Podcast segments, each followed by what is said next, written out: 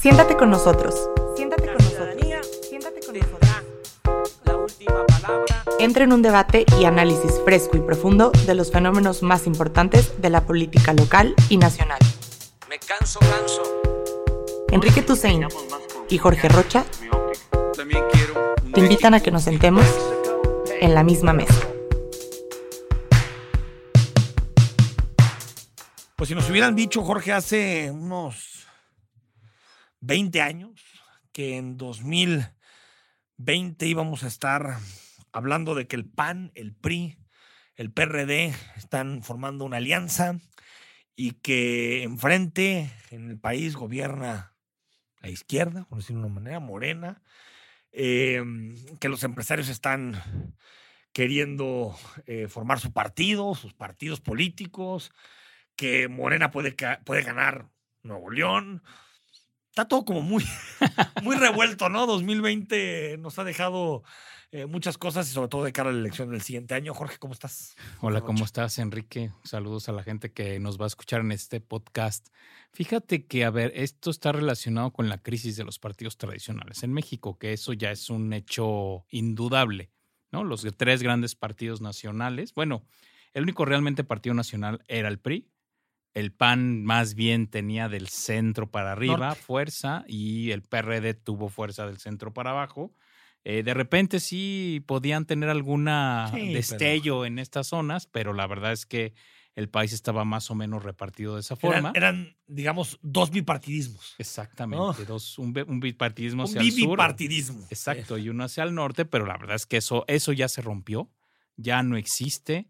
Eh, el Eh, Partido Nacional es Morena. Claro, ahora el Partido Nacional es Morena, el PRI muy roto por dentro, muy desgastado, tuvo algunos destellos electorales importantes ahora en este año 2000, 2020, pero pues, la verdad es que el PRI todavía no sabemos, o más bien el, el diagnóstico es que está en una crisis muy, muy profunda, ahora sí muy profunda.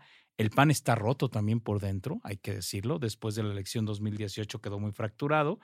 Y el PRD, pues quedan las siglas, creo, porque adentro de. de Seguro que no se llevaron alguna de las siglas ya. Sí, Tal vez algún chucho dijo, ¿cuánto vale esta R? ¿No? Y la puso en el mercado a ver cuánto vale. Puede ser, pero el PRD, pues No, ya, no, no ya, es ya, nada, es ¿no? puro cascajo que se une, ¿no? exacto, exacto. Ahora, eh, yo creo, Jorge, que hay distintos elementos y, y comenzamos hablando de temas electorales porque se han movido mucho las cosas, las placas tectónicas de la política en estas últimas semanas. De entrada, no, a ver, yo creo que el primer, el primer gran debate es quién se queda con la mayoría en el Congreso en 2021. Yo creo, Jorge, que estaremos de acuerdo en que el partido más votado va a ser Morena. Eso es muy difícil que cambie Sí. y veremos si con sus alianzas le ayuda o no, con el Verde, con Nueva Alianza, bueno, donde exista Nueva Alianza, Claro. donde exista redes sociales progresistas, bueno, también hay que actualizarse con los El, dos partidos. el nuevo PES. el nuevo PES, que es ahora encuentro Claro. solidario, no social. Pero, a ver, yo creo que ahí está la, la, la, posibilidad de que el presidente tenga de nuevo la mayoría. Lo que no llego a entender es cómo, eh, digamos, uniendo a PAN, PRD y PRI, a alguien le parece una estrategia sensata para detener eso. Más, más que yo creo que seguir cavando en la legitimidad de estos partidos, porque hay mucha gente que está enojada con el PRI, pero sigue habiendo pristas que no les gusta que su partido se líe con el PAN. No les gusta, es su es el agua y el aceite durante mucho tiempo, ¿no? claro. Tal vez no en temas económicos, pero sí en muchas agendas.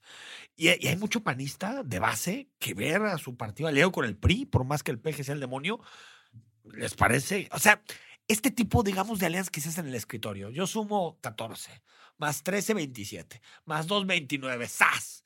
Ya, impedimos que se lleve la mayoría absoluta del No, presidente. es que esas sumas son completamente irreales. Mira, Y no aprendieron con Anaya, Jorge. Anaya fue lo mismo. Claro. No, mira, a ver, si uno hace análisis más concienzudos, territoriales, de cómo vota la gente, por ejemplo, mira, el caso del Distrito 10 de Jalisco, que por muchos años fue el distrito más panista del país.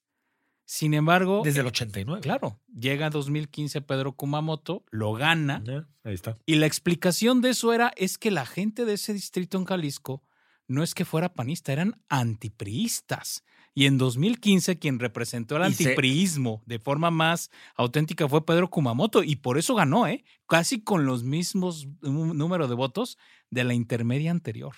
Entonces, en realidad hay muchos panistas que en realidad son antipriistas Totalmente. y muchos Y que priistas en que, son piensan darle antipanistas. un voto al PRI y que Por incluso supuesto. pueden enojarse con Morena porque Morena se parezca demasiado al PRI, que es parte de su crítica, ¿no? Claro, claro. Entonces, la verdad es que eso, esa parte de los partidos no la entienden y creen que lo que tiene, sus guardaditos electorales son como dinero que si yo tú tienes 10 y yo tengo 15, lo sumo y ahora son 25. Eso es un grave error. A ver, del PRD lo entiendo porque está muerto. Entonces, bueno, el, el, el de PRD lo es perdido lo ¿no? encontrado. O sea, de lo perdido lo encontrado. claro, claro. Entonces, si por ahí logra meter algo y logra tener casi lo mismo que tiene ahorita, que llegó con veintitantos diputados y ahorita tiene diez, o sea, Claro. de, de todos los que se le han ido. Y en el caso de, de- del PRI, puedo llegar a entender porque el, el- el PRI está en un momento de mucha debilidad y muchísimo. tiene que ver de qué forma se coaliga, no tanto para el Congreso, yo creo que más para ver si retiene alguna gubernatura. Alguna porque la mayoría de gubernaturas que se ponen en juego Son del PRI, claro. Es decir, quien será el gran perdedor de este proceso es inevitable, nada más falta que llegue la fecha, es el PRI. claro. Si el gran ganador va a ser Morena, el gran perdedor va a ser el PRI. Eso está eh, eh, clarísimo. Por lo tanto, entiendo que el PRI diga, a ver, no estamos en la mejor situación, vamos buscando alianzas. Pero yo no entiendo el PAN. Porque el PAN, a ver, es cierto, el PAN está golpeado, sí. Hay muchos casos de corrupción en torno al PAN, sí, García Luna, todo eso. Pero el PAN, si, si es inteligente, puede ser el partido de oposición verdadera en nuestro país. Sí, lo que pasa es que no lo están entendiendo por una visión muy cortoplacista. ¿O será que no mandan los panistas? ¿O será que quienes están mandando son los grupos empresariales? O sea, que son los que le están diciendo aliense. Es que sabes que los liderazgos tradicionales del PAN se murieron. Se murieron. Se murieron, ya no están. Y no hablo de en términos de muerte física, hablo de muerte, Muerte política. política. Bueno, sus dos presidentes no están en el partido, Exacto. ni siquiera. No, y muchos exgobernadores panistas Sí, tampoco, tampoco. están en el partido. Tampoco. Entonces, es decir, toda esa, toda esa gente que construyó al PAN hoy por hoy no está No ahí. está.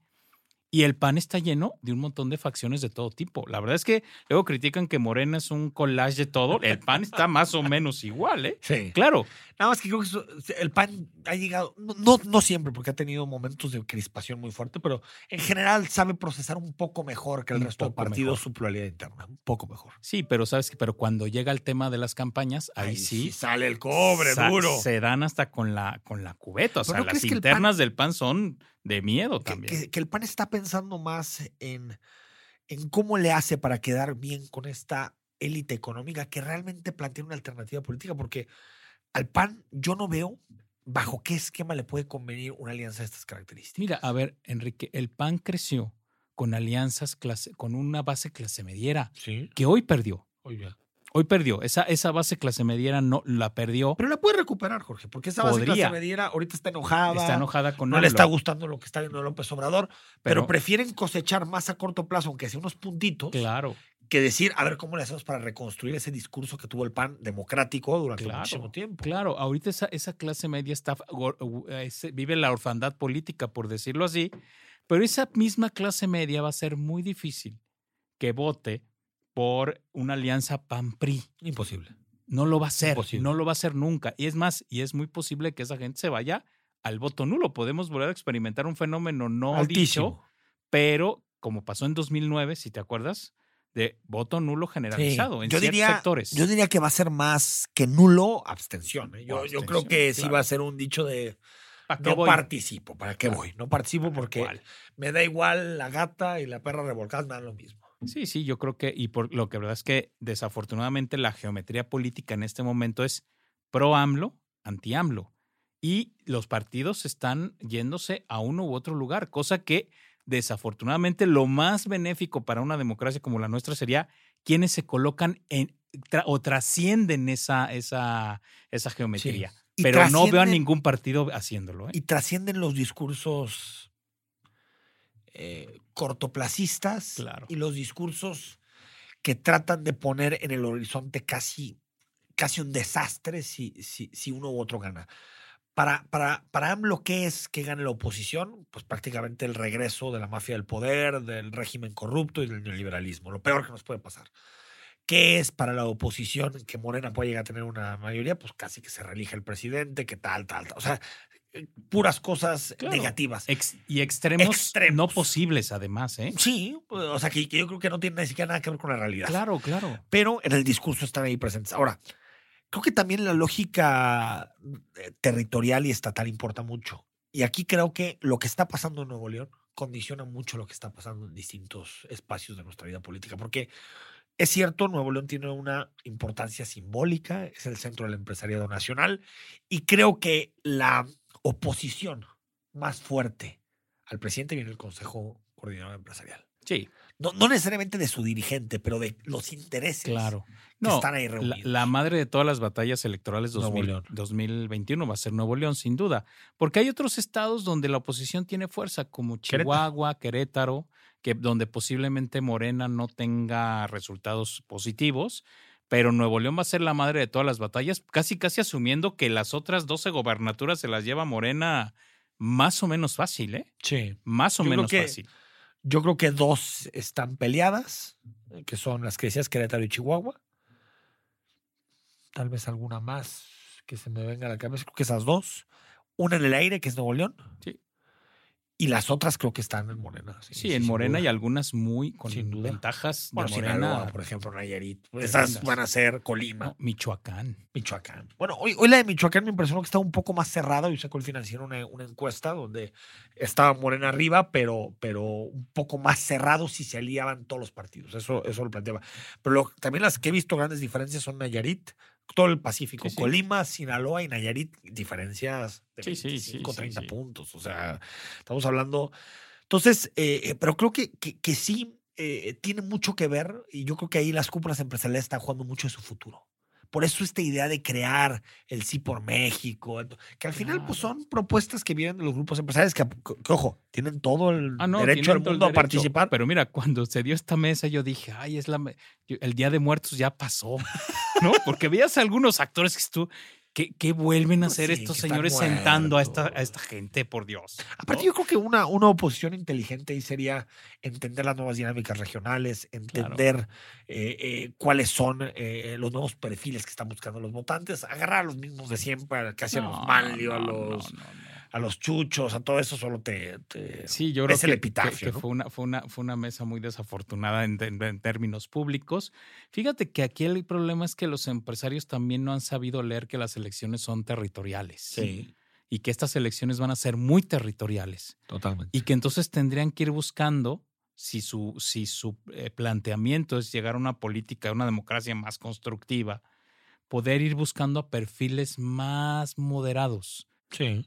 Es, la verdad es que eso es lo, Y lo preparados viable, para tomar decisiones, para gobernar. y eso es lo viable en el futuro, aunque Sí. incluso esa moderación pueda llegar a afectarlos en algunas cosas, en un primer momento. posiblemente, sí, sí. pero pero la verdad es que tenemos que ir con perfiles más negociadores, menos polarizantes, que ayuden más a la colaboración. A ver, lo que tenemos hoy de crisis sanitaria y crisis económica claramente son dos problemas que no se van a resolver si no hay colaboración, punto.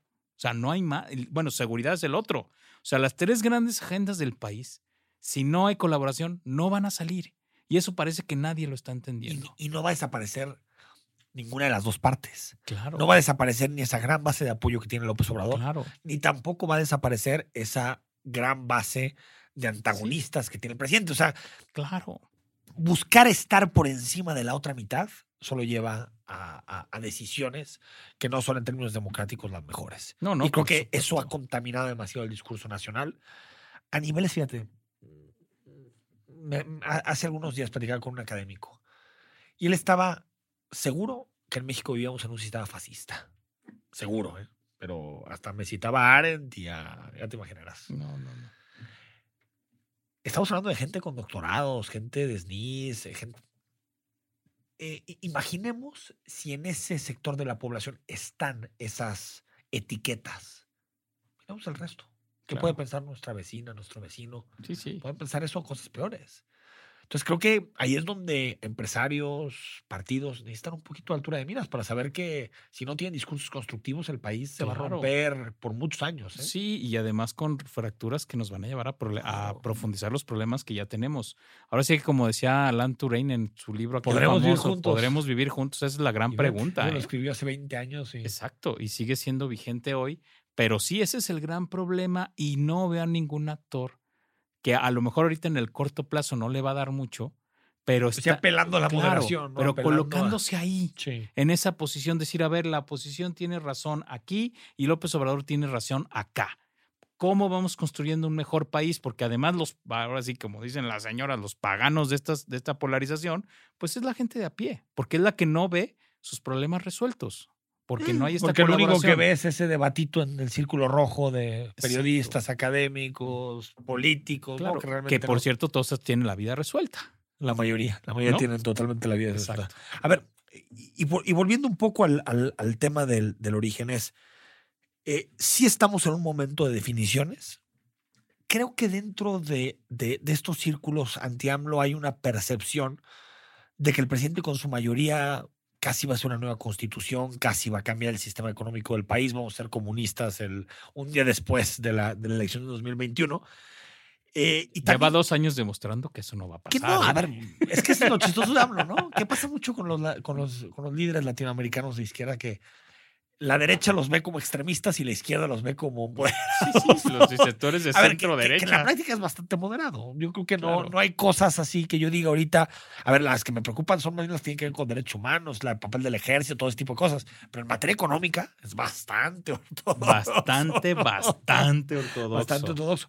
Y eh, creo que dentro de esa, de esa lógica, Jorge, debemos de advertir que vamos a la elección de junio. Pero después viene la consulta sobre los expresidentes de agosto, dos meses después. Y después la revocación o ratificación de mandato en marzo de 2022. Nos enfrentamos a un escenario donde vamos a oler política en todos los lugares que nos vayamos a sentar. Y México podría salir muy lastimado porque realmente hemos, hemos dejado en claro, Jorge, que no somos capaces de dialogar entre distintos. claro. No, no, no, no tenemos esa cultura democrática todavía formada. Y todavía 2023 vamos a tener elecciones como la de Estado de México, que son de las también muy, Pues este periodo de pandemia fue el único que no. Bueno, no, sí tuvimos algo. Sí, sí. Bueno, pero no sé, a ese Sí, nivel. sí, o sea, la verdad es que vamos a tener, de aquí a acá acabe el mandato del presidente, muchísimos procesos electorales abiertos. Y eso a ver cómo nos deja al final, porque podemos llegar a 2024 donde la gente no quiera saber nada de nadie, ¿eh? Podemos llegar que así. eso es lo peor que puede pasar. Exacto. Porque quien gana son las, los partidos, las maquinarias, ¿no? Los las clientelas. duros. Ahora, sí, sí, eh, digamos, viendo la forma en que se han movido las cosas, Mario Delgado estuvo en, en Nuevo León este fin de semana. Yo te podría decir hace un año, estaba convencido de que Tatiana iba a ser la candidata. Y creo que hasta en ese sentido, Tatiana terminó un poco raspada con algunos grupos empresariales.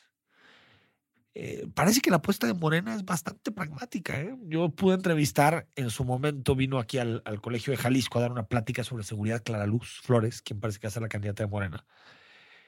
Pues no te diría que cargadita a la derecha, ¿eh? sobre todo en temas de, de seguridad, seguridad. pública, de eh, los jóvenes, las drogas, ya te imaginarás ese discurso, ¿no? Es que es morena la carta.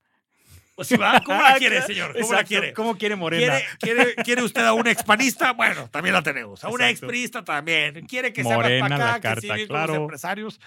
Pues sí, ¿no? Yo creo que ahí también eh, estamos viendo un momento hiper pragmático de la, de la política, porque también la oposición está pensando si de Alfonso Guajardo, ex secretario de Economía con. Peña, se está pensando también en, en el hijo de Colosio, Sí, ¿no? Qué bueno que parece que Samuel García ya no, pero bueno. sí, afortunadamente, y el muchacho ya. Ahora sí es ganar por ganar, ¿eh? Y que eso Sí. también decepciona mucho a la política. No, claro, pero fíjate que, a ver, esto tampoco hay que extrañarlo de Morena, ¿eh?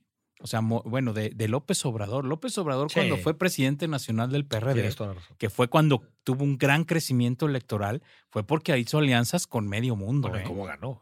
Claro, O sea, de, la misma forma hablaba con Lomelí que con John Ackerman, que con... exactamente. Entonces, a ver, también eh, López Obrador se ha distinguido por un pragmatismo electoral enorme. Es más, yo creo que ahí le da Pero- la vuelta a todos, ¿eh? Pero no se te hace cañón que, que después de todo lo que se jugó Tatiana, eh, sea relegada. Pues sí, sí. Porque después dicen que, que ella, ella dijo que quería, pero no, a ver, ella levantaba la mano para ser gobernador de Nuevo León desde hace mucho tiempo. No, mira, esas, esa, el, Andrés Manuel las juega directo y le dice a la persona, sabes que necesito que te bajes, hazme ese favor. y- ayúdame acá a nivel federal, Ayúdame.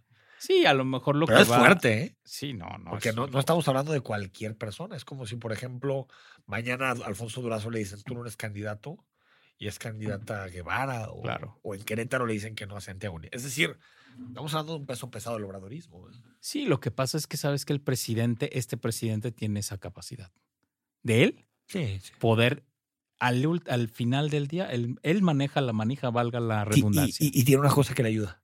Enfrente no hay futuro. Exacto. Si tuviera un gran competidor político que pudiera agarrar a esas personas que se enojan con él, tal vez tomaría más cuidado en algunas decisiones. Pero ahorita, ¿a dónde se va, Tatiana? Pues sí. A ver, tenemos casos de eso. A ver, al- este Monreal. Monreal. Monreal, que además eh, hubo momentos donde el presidente lo maltrató y ahí está otra vez. La, la de la jefatura de gobierno del DF. ¿no? Claro. Hoy un tema antes de irnos, Jorge. Eh, el soldado Cienfuegos. Está de vuelta el soldado Cienfuegos. Y, eh, y pues México utilizó todas sus cartas diplomáticas, todos sus oficios cultivados en dos años de obedecer ciegamente a Trump, eh, pues para traer de regreso a Cienfuegos. Sí, la verdad es que salió el gobierno federal a salvarle el pellejo al ejército, Al soldado. tal cual. El No. miedo era que hablara en Estados Unidos, ¿no? Y Sí. que hiciera caer a todo el mundo desde El, arriba. el hasta tema era el salpicadero, o sea, no es tanto el problema del, del propio general en sí mismo, porque además, pues se fue el, fue el de la Sedena en- con Peña Nieto. Entonces, digamos que si él se chamuscaba solo, no había tanto problema. El, el asunto es que iba a desparramar y a salpicar, porque, pues sí, el ejército es una estructura profundamente vertical. Y opaca. Exacto. Y yo creo que tuvieron miedo a eso y aún los quizá más anticienfuegos le dijeron al presidente, Aquí no podemos. tráitelo por favor, porque puede haber una crisis a una institución que hoy por hoy es el pilar del gobierno de López Obrador. El pilar. Ya falta solo que el ejército esté haciendo campaña, ¿no? Porque todo lo demás ya está involucrado. Así es. Oye, antes de, de- de despedirnos, creo que un buen saque del presidente, tal vez hacen falta matices, pero eh, el outsourcing en México es una práctica que tiene que ser, yo no digo que radical al 100% porque hay cosas que se pueden subcontratar, la seguridad, ciertas cosas, pero sí tiene que dejarse al mínimo. No es posible que en este país hay en este momento 3 millones de trabajadores que estén de alguna forma subcontratados ilegalmente.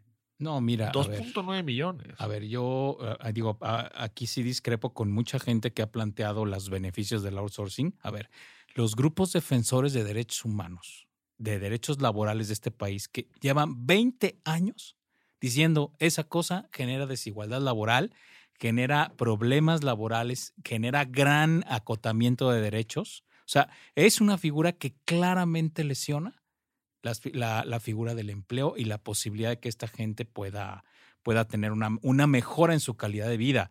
La verdad es que luego decir que eso ha sido la clave para ser competitivos, más bien yo diría, pues qué tipo de empresarios Bueno. tenemos que no han podido tener otro tipo de estrategias para hacerlo, ¿eh? Sí, y qué tipo de empresa y qué tipo de Estado, ¿no? Claro. Porque Claro. pensar que la forma en que tenemos que competir es a través de destrozar los derechos laborales de los trabajadores, pues. No, no, no. O sea, eso. A ver, otra cosa es pensar que el problema es muy grande. Y que cuando el problema es muy grande, no puedes decir se prohíbe. Porque ¿dónde van a quedar todos sus empleos a corto plazo? Claro. Tal vez un periodo de transición Sí, de tiene un que haber. año, tal vez decir estas industrias se van a ir regularizando, o tal vez empresario que tú por bueno o por malas ganas has utilizado, trata de entrar en un esquema formal, te vamos a dar facilidades. Porque a veces creo que muchas de las propuestas del presidente que son buenas de naturaleza terminan pervirtiéndose en el tiempo por, por, Sí, por la por el polarización. machete. No, y por el machete. Claro. Todo, pum, cero. No, a ver, yo creo, a ver, fíjate que lo discutía en otro espacio de comunicación, pero decía, a ver, la clave está en cómo vas a definir los famosos servicios especializados. Esa es la clave. Y sí, hay cosas como muy técnicas, como por ejemplo el servicio a computadoras. Contador. Exacto. Que, te, que ayuda a una pequeña empresa O y el- es externo. Exacto, o el tema de la, de la, incluso de la seguridad, dependiendo qué tipo de seguridad, porque yo digo que no toda tiene que entrar ahí. Pero la verdad es que eso es muy acotado el rango de posibilidades. Y en la verdad El es problema que. es que ya ahora lo, lo raro es que te contrate la empresa en la que trabajas. Claro. Eso es lo que es la perversión. Claro, claro. Yo he trabajado en varias empresas y nunca me han contratado ellos. Fíjate. Nunca. Siempre son ter- terceros. terceros. Después no entras en las utilidades porque no eres parte de la empresa. Entonces, No, y mira, y sabes que a nivel que internacional. el odio a López Obrador no sigue a personas a No. entender que esto es una agenda que ha lastimado a los trabajadores. Y aparte, fíjate, una estrategia para romper la, la negociación de salarial en nuestro país, porque eso lo que produce Claro. es, eh, digamos, eh, elimina las relaciones de muchos, de muchos trabajadores. Están totalmente... Ahora, fíjate, te paso un caso. El Serial Guadalajara Centro de Reflexión y Acción Laboral, que es una ONG de los jesuitas que trabaja derechos laborales, fíjate, hizo análisis muy concienzudos en la industria electrónica de Jalisco. Sí, sí, recuerdo, sí, recuerdo. Y a propósito de eso, uno de los grandes problemas que vio fue esta, el outsourcing. Con... Y eso que son los privilegiados de la Claro. industria electrónica, tú imagínate. Llegó una ONG internacional que es inglesa, CAFOT, a observar el proceso y claro que dijeron, a ver, si yo denuncio a la empresa electrónica de Jalisco con sus filiales en, en este, en donde son sedes, dijeron, no, no podemos hacer eso y los empezaron a contratar, quitando la figura de outsourcing porque la misma empresa transnacional dijo no podemos permitir que en una de nuestras filiales en México tengamos este tipo de cosas porque eso lo van a utilizar nuestros propios adversarios económicos para decir que, so- que somos violadores Somos de derechos, de derechos laborales. Estoy, y hab- estoy hablando de experiencias concretas. ¿Sí? Entonces, yo sí, francamente, creo que es algo que se tiene que Sí. regular. Matizarle claramente. un par de cosas, Sí, claro. pero que como está, no puede seguir. No, no, no. Eso no. me queda clarísimo. Jorge Rocha, gracias. Que estés muy bien. Hasta la próxima semana. Estamos en la misma mesa. Recuerda en todas las plataformas. Síguenos. Cada semana un nuevo podcast.